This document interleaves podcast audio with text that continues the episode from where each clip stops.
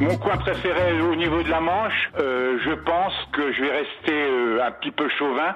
C'est entre où j'habite, c'est-à-dire à Carole et puis Genet, tout ce coin qui surplombe la baie du Mont-Saint-Michel. Par exemple, je pars en vélo ou euh, faire un tour sur le coin de Champeau. Là, j'ai une expression de calme total. C'est une grande étendue d'eau devant moi, le Mont-Saint-Michel au fond. C'est pas pour rien qu'on a appelé euh, cette région-là le plus beau kilomètre de France. Les couleurs, elles sont jamais les mêmes en plus.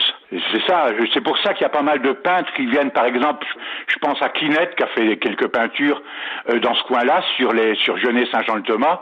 Les couleurs varient avec le temps et c'est vraiment jamais exactement les mêmes. Je suis né à Montmartin-sur-Mer et mes parents, euh, quand ils allaient au Mont-Saint-Michel, c'était assez rare, euh, ils passaient par la route, par Avranches. Ce coin-là, je l'ai découvert beaucoup plus tard, quoi, en venant habiter dans ce coin-là. J'avais fait un disque en 1980 avec un, ça s'appelait Rhino Lapin groupe, et on avait, j'avais écrit une chanson qui s'appelait Matin sur les grèves.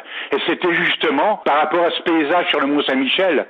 Matin sur les grèves, qui est sur le premier album euh, de Rino Lapin. Il y avait tout un délire un petit peu babacool de l'époque, un peu, euh, c'était le style un peu américain, style euh, Crosby, Nash, quoi, californien, un peu l'ambiance un peu des balades californiennes. Il y a eu pas mal de chansons de fête sur ce coin-là. Mais ce qui fait l'attrait, l'attrait de ce coin-là, c'est évidemment la baie du Mont Saint-Michel. Hein. Sans la baie, il y aurait pratiquement pas d'attraction. C'est la baie du Mont Saint-Michel qui fait tout. le des chrysanthèmes à la Toussaint.